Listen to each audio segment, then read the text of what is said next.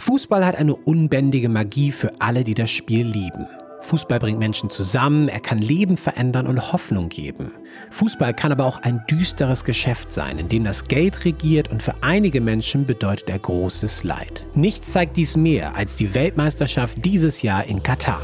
The 2022 FIFA World Cup is Qatar. Several FIFA officials were arrested in early morning raids in Zurich. British newspaper The Guardian claimed that 6,500 migrant workers have died in Qatar. 2021, two Norwegian journalists were arrested. People don't speak up and don't step forward and aren't prominent and bring these issues to light, then they are hidden. That's the point about what football's trying to do at the moment. Football was, was like a savior for me.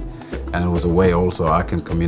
Aus Liebe zum Spiel, Dinge, die wir für den Fußball ignorieren, ist ein Podcast, der hinter die Kulissen des größten Sportspektakels des Jahres schaut. Die WM-Endrunde in Katar vom 20. November bis 18. Dezember. Der vierteilige Podcast versucht Antworten zu finden auf die Frage, müssen wir unserem Gewissen die rote Karte zeigen, um dieses Spiel weiter zu lieben?